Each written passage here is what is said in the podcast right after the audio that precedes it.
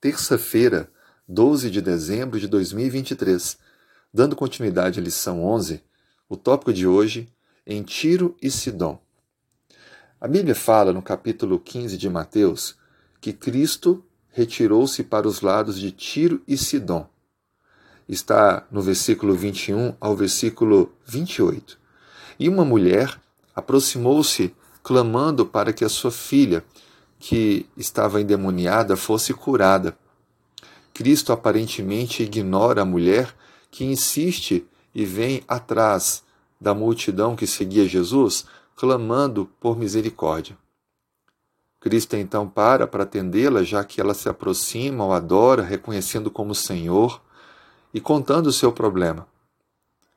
Cristo então adverte que não poderia atendê-la, já que tinha a missão mais focada no povo judeu. Ela então insiste mais uma vez, clamando com toda a fé. Ela diz: Sim, Senhor, os cachorrinhos também comem das migalhas que caem da mesa dos seus donos. Ela fez essa resposta, já que Cristo disse que não poderia dar o pão para os cachorrinhos sem antes alimentar os filhos. Ou seja, ele deu dedicação da prioridade do seu ministério ao povo de Israel. Mas aquela mulher teve uma fé tamanha que viu a oportunidade. Cristo então disse no versículo 28: Ó oh, mulher, grande a tua fé, faça-se contigo como tu queres e desde aquele momento a sua filha ficou sã. É interessante notar que os milagres de Cristo são relatados de maneira diferente ao longo dos evangelhos. Os estudiosos dizem que Mateus ele foi escrito para um público judeu. Por isso que a linguagem, os termos são mais específicos para os judeus. Contudo, Marcos é um evangelho escrito para gentios, para alcançar gregos, entre outros, que precisavam compreender quem foi, quem é Jesus, o que ele fez. No mesmo relato, nós encontramos, diferente de Mateus, que apresenta a nacionalidade ou etnia dessa mulher como cananeia de maneira bem genérica, já Marcos diz que ela é grega de origem ciro-fenícia. Está relatado no capítulo 7 de Marcos. Essa diferença em referir-se à mulher cuja filha estava endemoniada e clamou pela cura e recebeu de Cristo a cura é uma forma de mostrar que as pessoas gregas de outras terras estrangeiras também foram atendidas por Jesus, também receberam curas, milagres. Agora pergunta: por que Cristo não atendeu o pedido dela no primeiro momento? Aquele foi um objetivo muito específico. Os judeus e cananeus, eles não se dão ou não se davam desde muito tempo.